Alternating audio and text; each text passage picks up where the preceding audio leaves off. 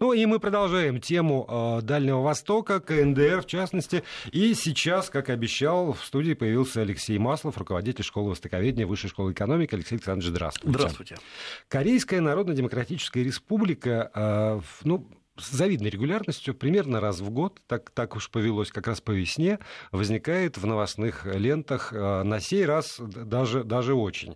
И вот у меня к вам вопрос, поскольку мы довольно много об этом говорили, и слушателей в контекст вводить не надо, они, скорее всего, в курсе. Вот это обострение, оно спровоцировано, на ваш взгляд, больше позиции Северной Кореи или больше позиции Соединенных Штатов Америки и э, теми планами, э, которые обнародовал Трамп и его администрация? Ну, вообще-то, при всей, э, в кавычках, любви к США, мы должны сказать, что не США начали всю эту историю, и э, северные корейцы э, думали, что до бесконечности можно продолжать вот так вот э, испытывать, э, плевать на все санкции, и, в общем, по сути дела, давайте честно говорить, плевать на любые решения Совета Безопасности ООН. Э, и когда Трамп предпринял эти меры, на самом деле даже не предпринял, а угрожал, немножко сотрясая воздух оружием, оказалось, что, в принципе, северные корейцы сами себе не особо оставили выхода.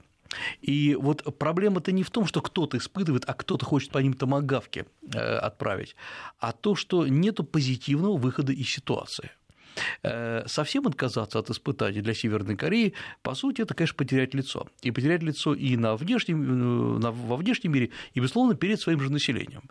Потому что, собственно, зачем сегодня был выпущен вот этот залп из 400 орудий в сторону Японии? Э, для того, чтобы показать, что товарищ Ким Чен Ын держит армию в руках, что не надо даже никаких ядерных испытаний. Мы, в общем, можем смести с лица Земли и Сеул, и другие города, просто одним э, ракетным ударом. И если сейчас взять и, грубо говоря, уйти вот с этой площадки, а какие козыри вообще остаются у Пхеньяна? А никаких. Потому что экономика в упадке, там нету голода, как многие говорят, но никакого развития экономики нет, самое главное, нет даже платформы для развития. То есть превратить э, Северную Корею в новую Южную Корею невозможно. А, и это прекрасно поняли, на мой взгляд, американские эксперты, которые дали немножко э, северным корейцам вот так вот поупражняться, загнали их в угол, а теперь возник вопрос, что дальше делать с Северной Кореей. Потому что чем больше северные корейцы испытывают ракеты, тем больше, конечно, оказывается возможность в конце концов эти ракеты выпустить в сторону США успешно. Пока что они долетают, как мы знаем, до Японии, до э, Южной Кореи, могут э, накрыть случайным, естественно, образом э, часть территории России, до США они пока не долетают. Нет, а вот здесь вот давайте уточним, потому что ракеты, которые могут долететь до Сеула и даже до Японии, у них есть, но они же их не выпускают. Почему тогда возникает опасность того, что если они получат ракету, способную преодолеть Атлантику и долететь до США, то тогда действительно возникает некая реальная угроза? А потому что не Сеул и не Токио являются соперниками э, Северной Кореи. Э, Северная Корея видит своего единственного соперника – это США. Если мы посмотрим на всю риторику северокорейскую, э, я понимаю, что не все наши слушатели читают северокорейские газеты, но даже потому, что вот у нас есть в интернете, в российской или в англоязычной части интернета, понятно, что именно США обещают накрыть ядерным огнем и превратить в радиоактивную пыль северокорейские лидеры.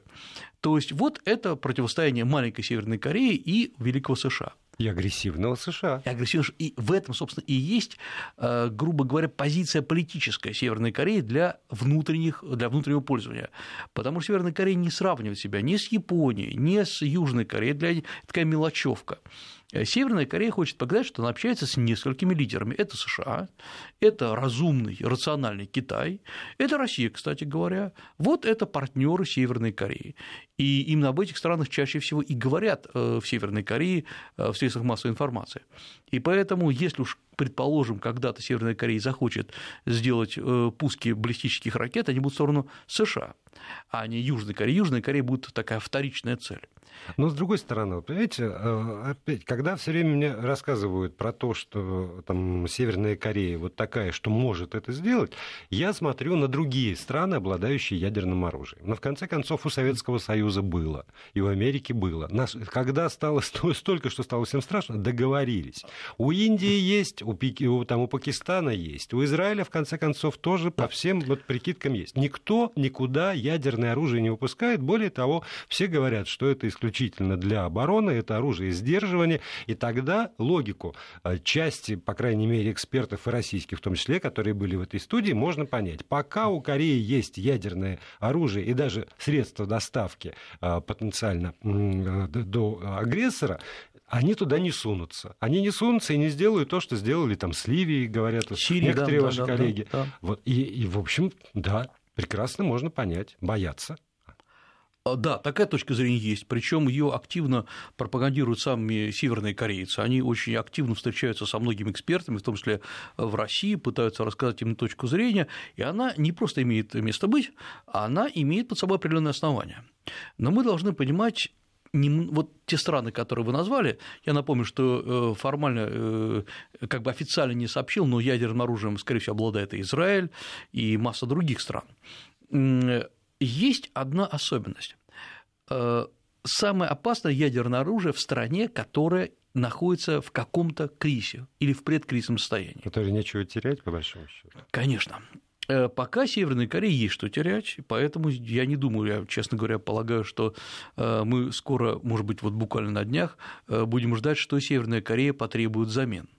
Но обратите внимание, вот мы уже об этом говорили, если еще год, полтора года назад, там больше, Северная Корея готова была торговаться и говорить, да, мы готовы сократить, прекратить испытания в обмен на, это могло быть не обязательно на официальном уровне, но в любом случае на экспертном уровне э, об этом шла речь. И это могут быть поставки продовольствия, расширение каких-то технологических поставок или, наоборот, вывод северокорейской продукции на внешние рынки. Сегодня мы не видим явных требований в обмен на что. И, то есть, это настораживает. Вот именно это настораживает как раз. Тогда давайте про настороженность уже в следующей части нашей программы. Я напомню, что в студии Алексей Маслов, руководитель школы востоковедения Высшей школы экономики, и мы после рекламы и выпуска новостей вернемся к этому разговору.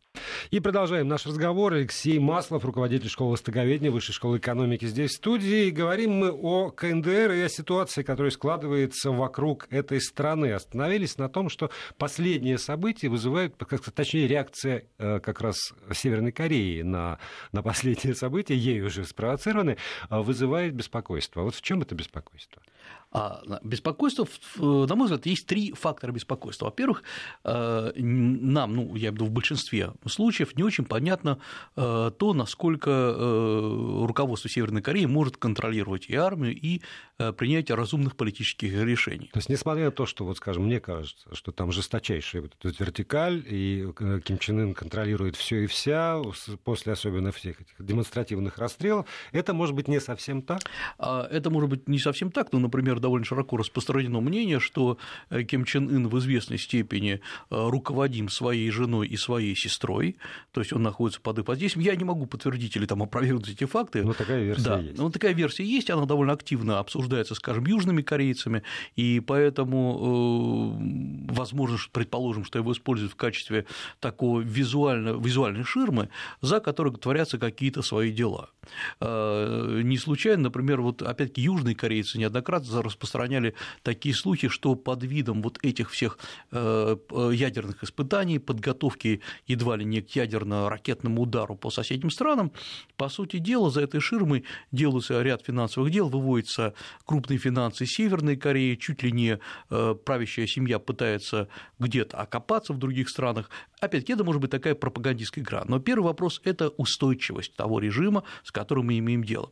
Потому что если даже вот мы сегодня говорили и в Советском Союзе было ядерное оружие, и холодная война была близка к горячей, я вспомню Карибский кризис, но руководство Советского Союза было устойчивым.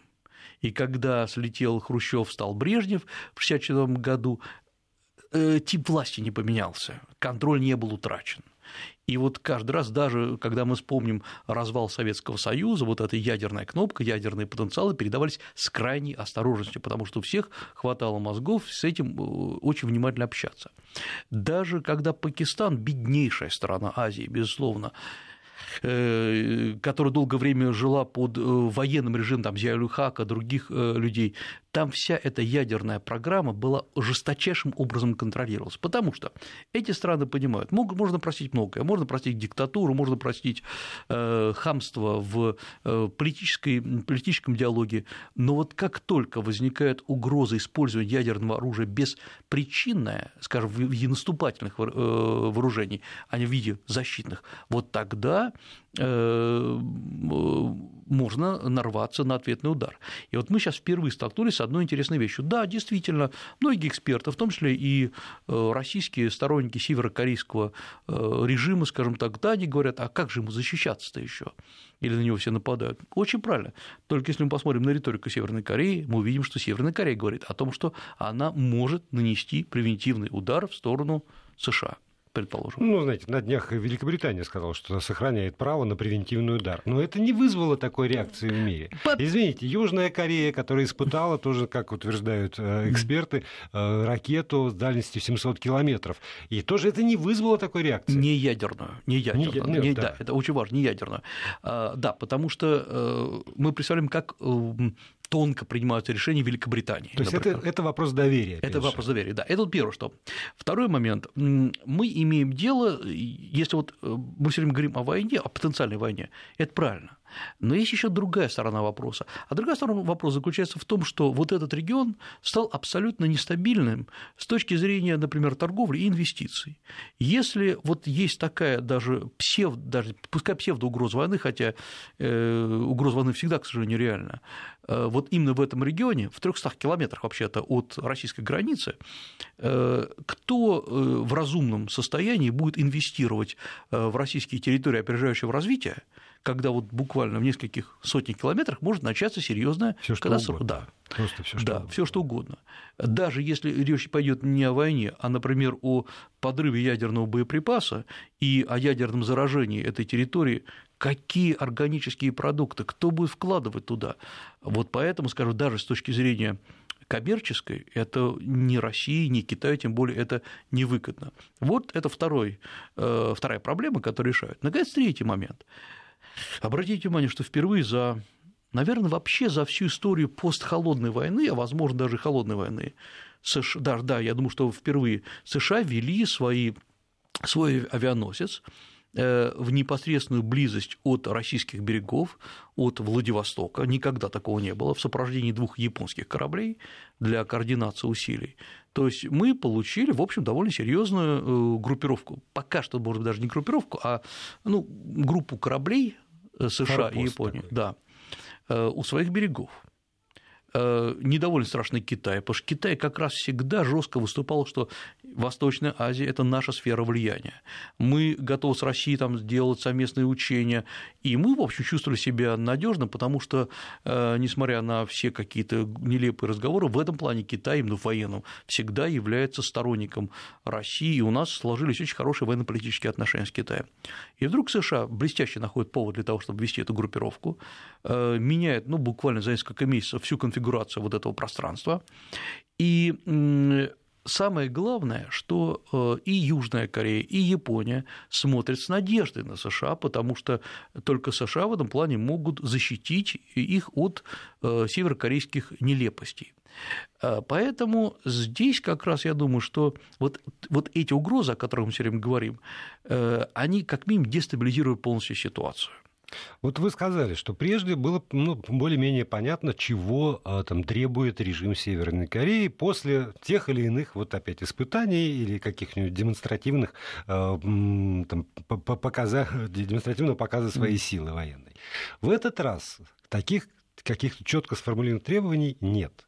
Значит ли это, что они не знают, чего потребовать, или они не уверены, что им дадут, и поэтому надо еще как-то продержаться вот на, на уровне нагнетания обстановки? Вообще, чего может потребовать сегодня Северная Корея? Уж не, не, не гуманитарной помощи риса, поскольку действительно голод, голода нет, а чего? А, я думаю, что вообще северные корейцы вышли на некий новый этап осмысления своего пространства. А, политического и геополитического. Они вот забросили некую пугалку, страшилку в мир и увидели, что мир-то, в общем, реагирует довольно примитивно это. Либо говорит, что давайте введем новые санкции, а, либо мы ударим томогавками. Вот к этому как раз Северная Корея готова. И население психологически готово. Я думаю, что Северная Корея даже не думает, это, в общем, очевидно, Северная Корея требует признать ее ядерный статус. А, зачем это нужно? Во-первых, это сразу выводит страну на другой уровень. Она становится членом ядерного клуба, с ней ее сажают за стол переговоров. Ее сегодня как шахматную фигуру сняли с доски. Э, с ней начинают совещаться. Да, она на себя берет определенные обязательства. Э, и я не знаю, сколько северные корейцы сейчас понимают, что это в том числе и могут быть, может быть допуск на ядерные объекты иностранных наблюдателей для понимания, насколько хорошо хранятся ядерные, боеприп... ядерные боеприпасы и так далее. Но, во-первых, это сразу меняет конфигурацию, опять-таки, политического пространства. И, и это заставляет и других брать обязательства по отношению к Северной Корее, да. если они в этом клубе ядерном. Правильно. И, по сути дела, тем самым страны, в том числе и США, признают характер северокорейского режима. Да, вот, как говорится, это э, э, такой он странный terrible такой, но э, он... Э, Имеет по... право на существование. Вот, абсолютно правильно. И это тогда э, разрушает всю концепцию США, которая говорила, с этими людьми нельзя иметь дело, кроме как запустить томогавки туда. Вот это, собственно, то, что добивается северокорейский режим. То есть впервые он вышел на серьезные политические требования. Э, Россия, на мой взгляд, здесь занимает очень взвешенную позицию, и, может быть, единственное возможное – это позицию вялого реагирования, потому что посмотрите, как Китай втянули. Э, есть интересный, если вот мы посмотрим по хронологии, э, Си Цзиньпин встречается с Трампом, Трамп, в общем, прямо в момент встречи отдает приказ о начале ракетной атаки на сирийские объекты, на сирийский аэродром. Трамп, Си Цзиньпин просто скушал эту горькую пилюлю. Неделю даже чуть больше китайская сторона молчала, а потом Си Цзиньпин заявил стандартную китайскую формулу, что э, надо все конфликты решать дипломатическим и политическим путем. То есть он отказался от вот э, э, того, чтобы его втягивали. Но что получается? Китай действительно сегодня прошли сообщения, я думаю, недалеко это от правды, что стянуто более 100 тысяч китайских войск к границам. То есть Китай впервые опять-таки за историю поствьетнамской войны после 1979 года активизировал свои вооруженные силы. Ну и косвенно есть еще вот я наткнулся на информацию, что импорт российского угля в Китай э, побил какие-то совершенно рекорды на фоне э, прекращения импорта из Северной Кореи. Конечно. А потому что Китай, Китай, Северная Корея, давайте говорить честно, она вот именно такая, как сейчас она есть, она очень выгодна если она не забирается чуть дальше в свои политические ядерные амбиции.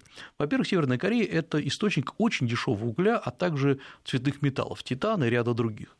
А во-вторых, э, Китай чувствует, что Северная Корея целиком зависит от Китая, потому что Китай расплачивается живой валютой, он, судя по всему, обслуживает и банковскую сферу Северной Кореи, является в известной степени провайдером северокорейских денег во внешний мир.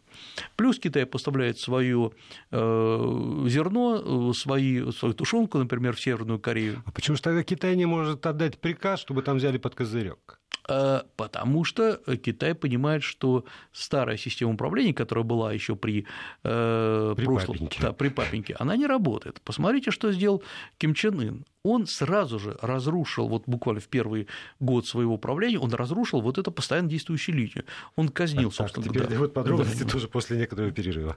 И э, продолжаем разговор о Северной Корее, ситуации вокруг нее. Алексей Маслов, руководитель школы востоковедения, Высшей школы экономики, э, здесь в студии. И вот э, изменения, изменения казалось бы, незыблемые, незыблемые правила поведения политической системы Северной Кореи, однако вот Алексей Александрович утверждает, что Ким Чен Ын все таки изменил эту систему.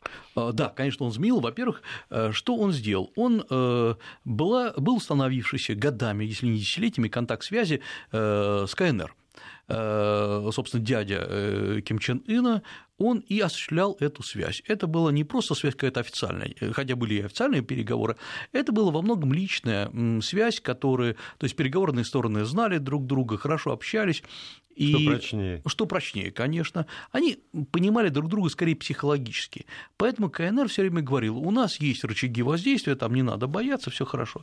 И вдруг оказывается, что, во-первых, э, Ким Чен Ын э, казнит э, своего дядю, почему страшные как-то. Ну, это да, слухи, но... Демонстративно жестоко.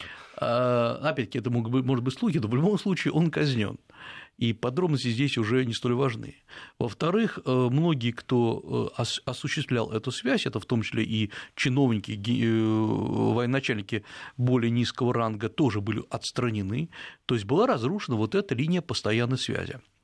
И уже Ким Чен Ына никто не может обвинить, что КНР каким-то образом влияет. У КНР остался другой рычаг. Это рычаг экономических санкций. А вот это уже такая вот двойная система, потому что пока КНР э, поставляет что-то в Северную Корею, ей остается надежда, что однажды Северная Корея решит свои политические проблемы США и вернется к Китаю как, ну, к известной степени э, транслятору некой новой экономической модели. Ведь на что КНР, собственно, рассчитывал и откровенно говорил еще пять лет назад, что Северная Корея должна потихонечку развиваться по китайскому образцу 90-х годов, не ломая ни систему управления, ни систему лидерства, потихоньку развивать низовой частный сектор, который накормит страну, а китайские специалисты объяснят, как это сделать, как собирать налоги, э, как э, эффективно использовать сельское хозяйство, потому что ну что такое для Китая страна в 25 миллионов? Это как Ерунда. Это да. меньше, чем город Чунцин, где 30 миллионов. Э, поэтому все казалось очень простым. И когда говорили, ну как же вот объединение двух Корей, кто возьмет на себя все эти расходы, это же гигантские средства на переучивание, Китай говорил, давайте вот потом об этом объединении, пока давайте Северной Корее дадим сами, самой развиваться и накормить себя, а потом уже посмотрим, кто вообще к кому еще присоединится. И все казалось очень радужным. И вот Ким Чен Ын взял и сломал этот стандартный подход. Плюс, э, как только, судя по всему, он укрепился или его укрепили во власти, он запустил вот эту вот э, ракетно-ядерную программу которую он очень активно развивает. И самое главное, это является госдоктриной. Вот что стало опасным. Потому что, э, ну, например, ни в одной стране мира, ныне существующей, развитие ракетно-ядерной программы не стоит во главе госдоктрины. Северная Корея сделала это в качестве э, идеи национальной. Это то, что по-настоящему опасно. И из-за этого, получается, они не, не переходят, скажем, на ту технологию, которую уже все ядерные державы используют, компьютерное моделирование этих самых испытаний. То есть да. им, им надо как раз демонстрировать и своему народу, и вовне, что, что, что они те или иные этапы этой ядерной программы осуществляют. Да, абсолютно правильно, потому что э, я неоднократно уже вот говорил здесь, что это все сделано для внешней публики. Это своего рода он такой Голливуд, к сожалению, очень опасный, это не, не игрушки. Но очень важно всем показать, э, что э, Северная Корея постоянно работает над этой программой сколько было уже заявлений экспертов, и, вероятно, не беспочвенных, что многие э, вот эти вот якобы ядерные взрывы или ракетные испытания просто имитированы, что подрывов ядерных по-настоящему не происходит, потому что, скажем, уровень заражения, он, оно в любом случае присутствует меньше, чем необходимо для такого э, взрыва, но тем не менее э, сегодня весь мир уверен, что э, Северная Корея готова ответить на любые претензии ракетно-ядерным ударом. Да, и что вот отличает, наверное, от любой другой страны, от того же Ирана, который все равно на слуху, если весь мир знает про Иран с, со слов внешних наблюдателей, ну там условно разведка донесла, то Северная Корея вот сама, это такая театрализация, там никакие разведки особенно не, и как бы больше, чем они сами про себя да. не говорят. Абсолютно правильно. И вот э, э, опасность как раз в том, что вот когда говорят, ну, бог с ней, оставьте ее в покое. Живет страна. Э, обратите внимание, что в чем неточность этого тезиса. Э, никто же не призывает, ну, кроме, скажем, каких-то советников у Трампа, э, к силовой смене режима. Э, ни Россия, ни Китай, никто так не заявлял, что давайте вот Ким Чен Ына устраним. Хотя понятно, что США рассматривает такую, вот такую возможность. Э, э, проблема в том, что никто не говорит, что давайте мы изменим социальный строй в Корее. Говорят, давайте мы для начала сделаем Северную Корею безопасной для окружающих стран.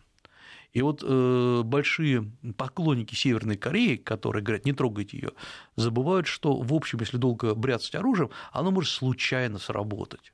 Не надо думать, что вот э, дожидаться, что Северная Корея нарастит потенциал, чтобы бабахнуть по США.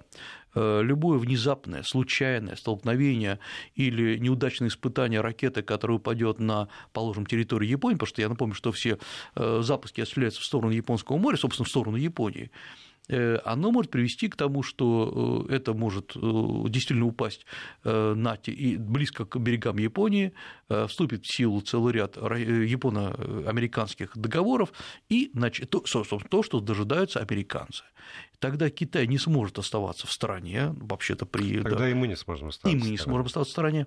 Вот поэтому все эти заклинания, что оставьте их в покое, вот надо подумать, а если мы вот возьмем и замолчим, все, никто ничего не говорит, все пусть развивается, как развивается, это в какую-то сторону улучшит ситуацию. А тогда вот на последнюю минуту еще вопрос. Японцы заявили, что они будут добиваться поддержки России и Китая в, ну, там, в Совете Безопасности или, может быть, даже на Генассамблее ООН. Значит ли это, что вот эта угроза северокорейская, она заставит все-таки Россию и Китай присоединиться к Альянсу Южная Корея, Япония и США? А, значит, во-первых, э, в известной степени Россия присоединилась, и Китай присоединился. Все страны э, за денуклеаризацию Северокорейского полуострова. Э, мы расходимся лишь в том, каким Нет, образом этим добиваться. И, в общем, вопрос в другом, в том, что Япония впервые начала апеллировать не только к США, но и к России, и к Китаю, то есть создается новый альянс. Вот это, на мой взгляд, действительно важно. Положительно. Конечно, положительно, да потому что не реагировать дальше уже невозможно. Отсиживаться это приведет только к отрицательным последствиям. Но при этом э, можно говорить об отказе от принципов, о подчинении двух великих держав воле Соединенных Штатов Америки. Э, Япония, на мой взгляд, начинает тихонечко играть в свою игру. И ведь Япония неоднократно намекала России, давайте вместе но тогда придется немножко одна сторона отодвигает от себя Китай, а другая отодвигает от себя США. Я не думаю, что Россия сейчас готова и настолько доверяет японской стороне. Ну вот посмотрим, встреча скоро начинается, Путин Абе, посмотрим, о чем они договорятся. Ну что же, в таком случае, как всегда, Алексей Александрович, я говорю, приходите к нам еще, у нас будут поводы для разговоров. Алексей Маслов, руководитель школы востоковедения Высшей школы экономики. Спасибо вам большое.